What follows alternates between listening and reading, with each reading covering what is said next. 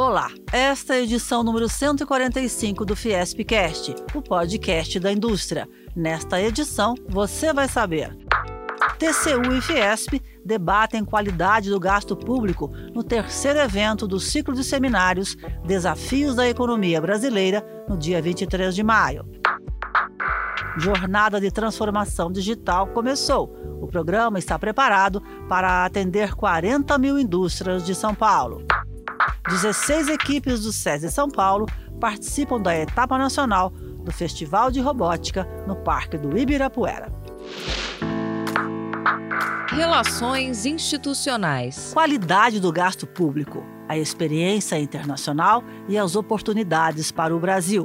Este é o tema do terceiro evento do ciclo de seminários Desafios da Economia Brasileira, promovido pelo TCU, Tribunal de Contas da União, e pela Fiesp.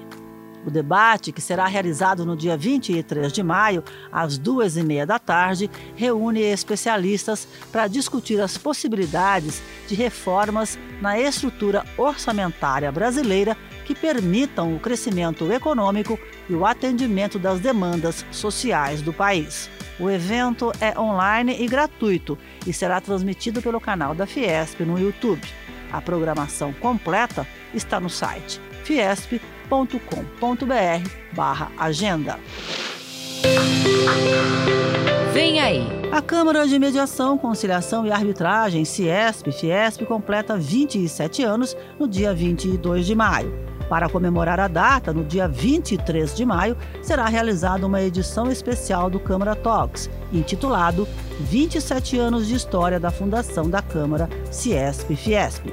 A Câmara já administrou mais de 760 casos no Brasil e no exterior e tem sua reputação e idoneidade reconhecidas por mais de 15 países, entre eles Estados Unidos, Espanha e Inglaterra. Lilian Bertolani, secretária-geral da entidade, ressalta: Uma das pioneiras do Brasil, a Câmara foi fundada em 1995 pelo Centro das Indústrias do Estado de São Paulo durante a presidência do Dr. Carlos Eduardo Moreira Ferreira, antes mesmo da aprovação da lei de arbitragem no Brasil, que aconteceu apenas em 1996. Lilian cita as principais vantagens da arbitragem: a celeridade, a especialidade dos árbitros e a confidencialidade do procedimento. Nosso caso de arbitragem mais rápido foi concluído em 44 dias e já tivemos casos de valor superior a um bilhão de reais. A Câmara, Ciesp Fiesp também atua em casos de mediação. Já a mediação pode ser utilizada para casos de qualquer valor e não requer a existência de acordo anterior. Ela é sem dúvida o meio mais acessível para a resolução de disputas e tem como principal vantagem a construção do acordo pelas próprias partes. O Câmara Talks especial será transmitido ao vivo no canal da Câmara Ciesp e Fiesp no YouTube. Diz aí. A jornada de transformação digital Fiesp, Senai São Paulo e Sebrae São Paulo já começou. As empresas de todos os segmentos e com faturamento anual de até 8 milhões de reais podem participar de graça do programa. A jornada conta com oito etapas de consultoria e treinamento, entre elas diagnóstico, estratégia, otimização de processos, digitalização e indústria inteligente. O diretor regional do Senai São Paulo, Ricardo Terra, afirma que entrar no mundo digital não é mais uma escolha, é uma necessidade. O foco da jornada é atingir 40 mil empresas do estado. Essas empresas representam 92% da base industrial de São Paulo, são micro, pequenas e médias empresas.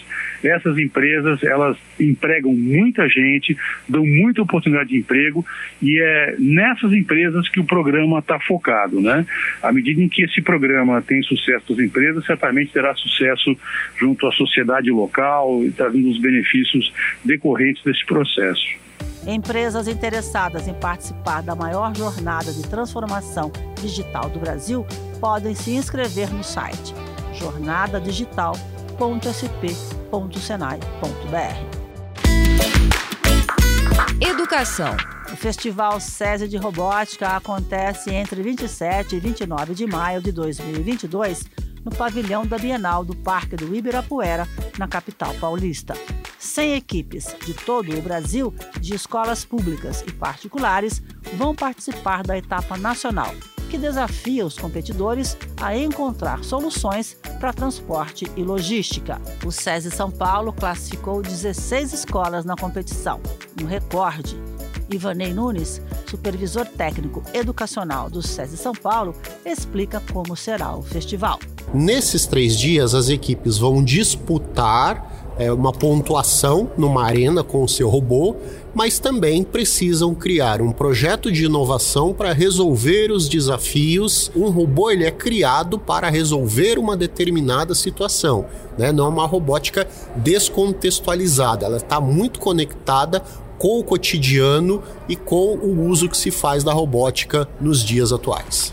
Um dos projetos que vai competir no festival é o FIBEX, da equipe SESI de Campo Limpo Paulista, que desenvolveu uma embalagem capaz de solucionar as perdas do abacaxi durante seu transporte. Ana Luísa Fernandes, 16 anos, está no segundo ano do ensino médio.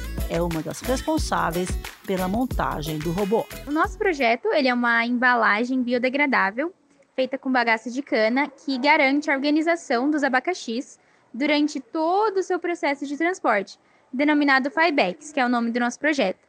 A gente escolheu esse projeto porque a gente viu que a perda dos abacaxis, da fruta, é, durante o transporte, de, durante o processo de transporte aqui no Brasil é muito alta, de 10%. Então, porque eles usam caixa de madeira e palha. Então, a gente viu que isso era um problema muito grave. Então, a gente criou o Fibex para poder resolver isso. Segundo a equipe de Campo Limpo Paulista, com o Fibex não haverá perdas porque os abacaxis serão armazenados em bandejas, igual bandeja de ovos, e uma fruta não terá contato com a outra. Tecnologia. O SESI São Paulo está investindo em uma tecnologia de inclusão educacional e social para proporcionar independência e autonomia aos alunos cegos ou com baixa visão. É o dispositivo Orcan, que, acoplado à armação dos óculos, faz o escaneamento e transforma textos em áudio. 30 estudantes de 22 cidades paulistas já receberam o equipamento. A supervisora técnico educacional do SESI São Paulo, Daniela Berbel, cita outros benefícios da tecnologia. Além do acesso realmente ao conteúdo escrito, né, acompanhar uma, uma história em um livro que esse estudante tem interesse, identificar rostos dos seus colegas aí de acordo com a programação que é feita antecipadamente no, no, no equipamento, né, claro, ou mesmo reconhecer produtos em uma prateleira de um supermercado de uma forma mais fácil, mais rápida e principalmente autônoma né? Então, quando a gente olha para todo esse contexto, né, nós observamos o quanto o Orcam possibilita um maior engajamento, principalmente do aluno, com o seu processo de aprendizagem. Na escola Césio de São Roque, o aluno do segundo ano do ensino médio, Luiz Felipe Cavalcante, de 16 anos e que é cego, foi contemplado.